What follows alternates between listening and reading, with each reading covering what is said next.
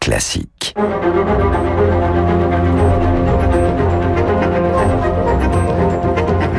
Esprit libre avec Renaud Blanc sur Radio Classique. Et surtout avec euh, Luc Ferry, comme tous les lundis sur l'antenne de Radio Classique. Bonjour Luc. Bonjour Renaud.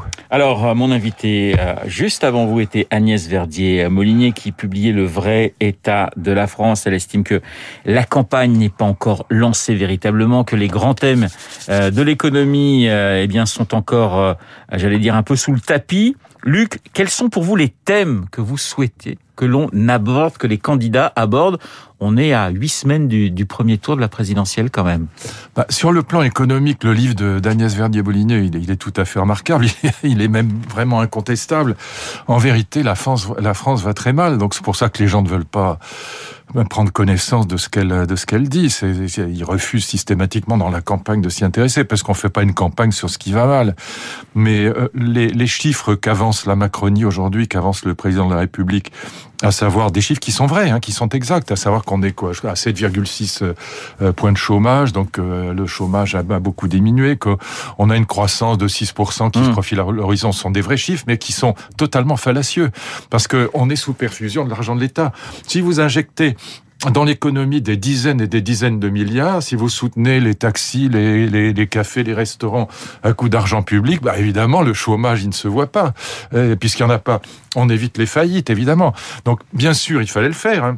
Je dis pas il fallait pas injecter cet argent, il fallait le faire, mais il fallait évidemment dans le même temps restructurer complètement le budget. Il fallait en effet, euh, pour prendre un exemple que je connais bien, on a des doublons, en effet, ce que dit très bien Agnès Verdier-Molinier, on a des doublons, par exemple, dans l'éducation nationale, entre les, la, la gestion des lycées et la gestion des collèges. Ce sont deux administrations qui font exactement le même travail. On pourrait très bien fusionner ces deux administrations et ne pas renouveler des départs à la retraite, ce qui ne fait de mal à personne. Mhm. Euh, on met pas des gens à la porte, on met pas des gens au chômage. Bon. Et donc on a des doublons absolument partout dans l'administration française. Euh, le président Macron avait dit qu'il supprimerait, enfin qu'il ne renouvellerait pas 120 000 départs à la retraite. Et puis en vérité, on n'a rien fait du tout de ce côté-là. Donc on a, on s'est contenté pour des raisons démagogiques électoralistes de dépenser de l'argent public pour avoir des bons chiffres. En effet, des chiffres du chômage et des chiffres de la reprise de la croissance qui sont correctes. Donc euh, toute la Macronie dit regardez ces chiffres, c'est formidable. Mais encore une fois, ils, ne sont obtenus que par de la, euh, de la dette, pas qu'en creusant la dette, qui est à 115% du PIB, et avec une dépense publique qui est absolument colossale, qui est la plus importante d'Europe. Donc vous avez, vous avez peur finalement que toutes ces grandes questions économiques soient mises un petit peu sous le tapis par les différents candidats bah, En tout cas, euh, par la gauche, évidemment, puisque la gauche dit qu'il faut dépenser euh, autant, voire plus euh, et mieux. Mais enfin, ça veut rien dire, c'est des âneries. Bon, donc on dépense beaucoup trop. En vérité, on dépense beaucoup trop, donc on taxe beaucoup trop. Et on a 20 milliards en 2018, hein, c'est ce qu'elle montre dans son livre, 20 milliards d'heures de travail en moins que l'Allemagne. Bon, c'est colossal. Donc on peut pas à la fois dépenser plus que ce qu'on a, taxer plus que de raison, ce qui évidemment plombe l'économie, et en même temps ne pas travailler suffisamment. Donc euh, euh, la, première, euh, la, première remise au travail, c'est en effet la lutte contre le chômage, mais c'est aussi mettre fin à ces 35 heures qui ont été une véritable catastrophe pour la France. Bon, alors je sais que quand on dit ça, on a l'air d'un néolibéral fou, mais c'est pas du tout du néolibéralisme, c'est juste du bon sens. Les, autres ne nous attendent pas à côté, l'Allemagne ne nous attend pas. La baisse de la de la, la production de richesse en France pendant la pandémie a été de pratiquement de 8 pour 4,5% en Allemagne, par exemple. Hmm. Donc on peut pas continuer comme ça. La dette de l'Allemagne, c'est 69% du PIB. La dette de la France, c'est 116% du PIB. On ne peut, on, se ridiculise par rapport à l'Allemagne aussi. Il faut bien voir que par rapport à la construction européenne, cette situation est catastrophique.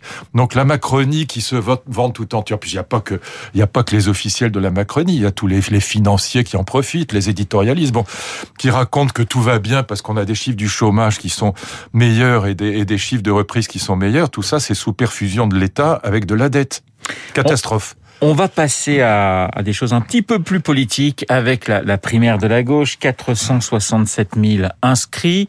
Alors, ce qui est assez extraordinaire, c'est que cette primaire, déjà, on a trois, les trois principaux candidats, j'allais dire, veulent qui, pas. qui n'en veulent pas. Et dont on inscrit les noms contre leur gré. Alors, c'est c'est assez. Alors, ça ressemble plus à. Non, un- c'est comique, oui. Ça ressemble plus à un sondage d'ailleurs, hein, Oui, oui, ça, bah oui, parce voilà. qu'ils veulent pas y participer. Mais qu'est-ce que qu'est-ce que ça dit euh, finalement de, de, l'état de la gauche? Quand on va parler de Yannick Jadot qui, qui en ce moment connaît des grandes difficultés, mais comment vous analysez cette La- la- cette primaire populaire? La, la gauche a abandonné euh, toutes ses valeurs fondamentales, c'est-à-dire le, rapport avec la classe ouvrière, l'universalisme républicain, la laïcité, tout ce que représentaient des gens comme Chevènement, par exemple. Et donc, elle a abandonné toutes ces valeurs et elle est devenue, comme le dit d'ailleurs très bien Hubert Védrine, en gros, les grands partis de gauche sont devenus gauchistes. C'est-à-dire que ils sont euh, féministes, LGBT, euh, minorités, euh, islamo-gauchistes, enfin bref, tout ce qui faisait euh, le terreau de la, la troisième gauche, on peut dire, du gauchisme. Et donc, évidemment, en abandonnant ces valeurs fondamentales, la gauche s'est s'est trahie elle-même. Aujourd'hui, qui représente l'universalisme républicain et la, et, et la laïcité, c'est la droite. Alors que c'était vraiment historiquement des Anne de Hidalgo défend euh, la laïcité et l'universalisme. Elle est à 3% dans les sondages. Euh, oui, enfin, Ouais. elle, elle- elle défend. ben, enfin, c'est des mots. Ça, ça, ça ne représente absolument rien. Et donc, la, vé- la vérité, c'est qu'on a. euh, elle est surtout écolo-féministe. D'abord et avant tout, ce qu'on entend dans son discours, c'est écolo-féministe. C'est, c'est ce discours au fond de euh, sociétal et pas social. Et ça, on- a bien compris que toute la, tout- tous les, les grands intellectuels de gauche, les, les Finkielkraut, les, les Régis Debré, enfin, c'est ne se reconnaissent plus. Les, Jacques Julliard, pour prendre un- lui qui était vraiment un, social-démocrate et même un rocardien. Bon, euh, ces grands intellectuels de gauche ne se reconnaissent plus dans la gauche. Alors, ce qui est assez intéressant, c'est qu'on dit que dans les 467 000 euh, inscrits pour euh, cette primaire, il y aurait beaucoup de mélanchonistes. Mélenchon aurait dit allez, allez vous inscrire. Parce que ce qui pourrait être assez incroyable, c'est qu'on ait euh, non pas Taubira en tête, mais un, un des trois, une des trois personnalités qui ne reconnaît pas la, la, la primaire Ah bah, en tête, Mélenchon serait sera, cocasse. sera très. Enfin, Mé- Mélenchon est, de loin, de toute façon, le plus talentueux. C'est quand même un bretteur, un tribun qui a beaucoup de talent. Moi, je partage à peu près aucune de ses idées. Je crois même aucune, à, à vrai dire. Mais, euh, mais il est évidemment très talentueux. Et puis, il incarne, il incarne justement, euh, au fond, ce qui reste du Parti communiste. Nou- N'oubliez pas que le Parti communiste, dans les années 50-60, il est monté à 30% de l'électorat. Il est à 2% aujourd'hui. Donc, qu'est-ce qui s'est passé? L'essentiel de l'électorat communiste est passé chez Marine Le Pen, et puis le reste est chez Mélenchon. Alors, on va parler euh, d'un autre candidat de la gauche, c'est euh, Yannick Jadot, euh, qui, qui frôle dangereusement pour lui les, les, les 5%. Alors, Oui. c'est vrai qu'historiquement, les 5% chez un candidat écologiste à une présidentielle, ça serait presque un bon score. Euh, Sauf que dans le, dans le, j'allais dire, dans le contexte actuel, et, et on pensait d'ailleurs que Yannick Jadot serait plutôt un bon candidat par rapport à une Eva Joly et à d'autres. Oui. Comment vous expliquez Oui, on- cette... on, m'aurait, demandé chute. ça il y a Ouais. trois mois, j'aurais dit il va, il va flirter les 10%. Ouais, c'est bon, il est à la moitié. Bon. Là, il est à la moitié. Non, mais je pense pour, pour une raison de fond qui est, qui est assez intéressante. Moi, je reste débat avec lui euh, cette semaine même. On va se, se rencontrer, on va en parler. Mais vous je allez pense débattre que- avec Yannick Jadot. Oui, dans, pour pour l'Express. Ouais. Mais je, je pense que c'est euh, l'erreur fondamentale, et les Français s'en sont aperçus, c'est de faire croire qu'on peut reconstruire une politique globale seulement à partir de l'écologie. Je pense que c'est totalement faux. Je peux vous citer euh, dix questions fondamentales qui devraient être dans la campagne électorale et qui n'ont strictement aucun rapport avec l'écologie. Comment refonder la voie professionnelle en France? Comment lutter contre l'électrice? Que faire si la Russie euh, attaque l'Ukraine? Bon, voilà Mhm. des questions qui qui n'ont strictement aucun rapport avec l'écologie. Il y en a, il y en a mille autres. Bon, et donc euh, c'est et qui sont des questions absolument fondamentales. Euh, on, on a, on vient d'é- d'évoquer les questions économiques. Elles sont très très peu liées à l'éco- à l'écologie. Et donc euh, dire que seul sujet qui compte c'est le climat et qu'on va tout reconstruire. Et puis la lutte contre le nucléaire, c'est une erreur totale. Les Français ont compris que sans le nucléaire, il n'y a pas de transition écologique possible. Il n'y a pas d'économie décarbonée sans le nucléaire. Donc ils ont compris ça. Or euh, Yannick Jadot est très hostile au nucléaire. Il n'est pas décroissant, mais il est hostile au nucléaire. Et donc cette idée qu'on va reconstruire la gauche tout entière à partir de l'écologie est une idée qui est totalement fausse. Et donc euh, là encore, on oublie les fondamentaux de la gauche. Et donc euh, je pense que c'est ça qui ne marche pas. Et c'est vrai que c'est très étonnant puisque tout le monde est écologiste aujourd'hui, y compris la droite. Oui. Ce qui n'était pas le cas il y a 20 ans. On va parler d'un ministre qui est plutôt dans, dans, dans, la tourmente, qui a connu des, des moments difficiles euh, avec, un, avec des vacances à Ibiza qui ont été très remarquées. Jean-Michel Blanquer, est-ce que vous êtes euh, plutôt solidaire de, du ministre de l'Éducation nationale? On a quand même le sentiment à l'intérieur de la Macronie que c'est de plus en plus compliqué pour, euh, pour lui. Il oh était il était un. La solidarité est rarement un maillon fort hein, de, de, l'équipe d'Emmanuel Macron. C'est plus compliqué oh, aujourd'hui. La solidarité. Vous avez connu ça, la, solidarité. La solidarité dans un gouvernement. Vous pourriez écrire un livre politique, dessus. Oh, oui, ça, franchement, c'est une valeur qui n'existe pas. Non, ce que je dirais simplement, c'est que le, le procès qu'on a fait sur les vacances à Ibiza est absolument grotesque. Il est indécent de bêtises euh, que que Jean-Michel Blanquer ait passé ses vacances à Ibiza ou dans le Perche, ça ne change strictement rien ce qui paye, c'est sa communication. Euh, mais la communication, on s'en fout de la communication. On n'en a rien à faire.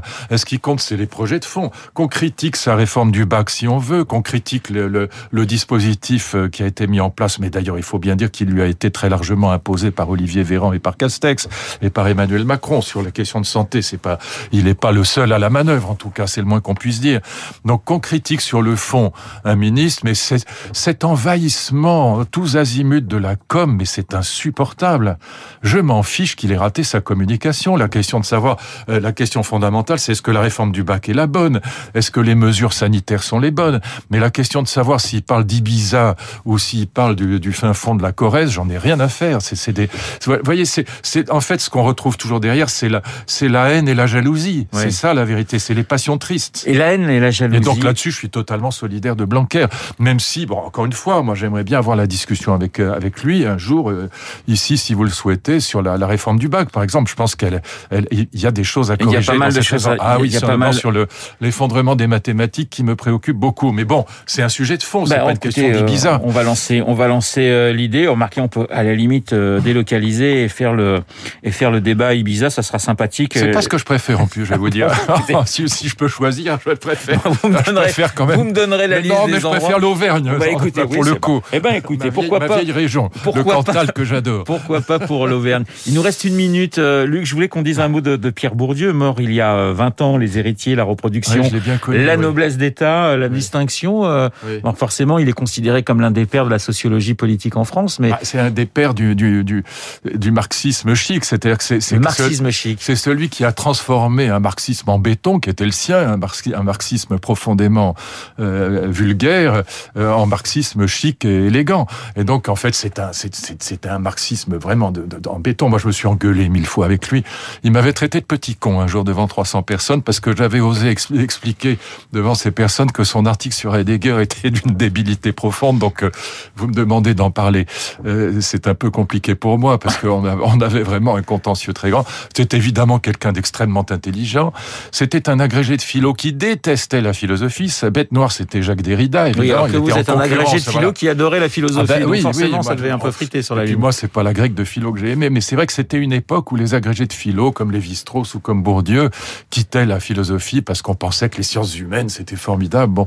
Et donc, évidemment que c'était quelqu'un d'extrêmement talentueux, de très intelligent, mais encore une fois, euh, fondamentalement, son, son fond de commerce intellectuel, si je puis dire, c'était le marxisme, un marxisme en béton armé, vraiment, qui était extra, extraordinairement dogmatique, à la hache, et qu'il essayait de transformer de manière élégante avec, euh, justement, quelques, quelques parcelles, quelques, quelques pincées de philosophie pour essayer de concurrencer Derrida. Tout ça n'a pas été grandiose en vérité à mes yeux. Luc Ferry dans Esprit Libre, comme tous les lundis euh, sur notre antenne. Et vous aurez compris que, eh bien, pour faire plaisir à Luc, vous lui payez un petit voyage en Auvergne. Ah bah oui. Et là, il est le ah, c'est ma région. Bon il, est, il est le plus heureux des hommes. Merci Luc. Je vous souhaite une excellente semaine et on se retrouve évidemment lundi prochain dans deux petites minutes. Le journal de 8 heures. Auparavant, la météo et tout cela avec Lucille Bréau. À tout de suite.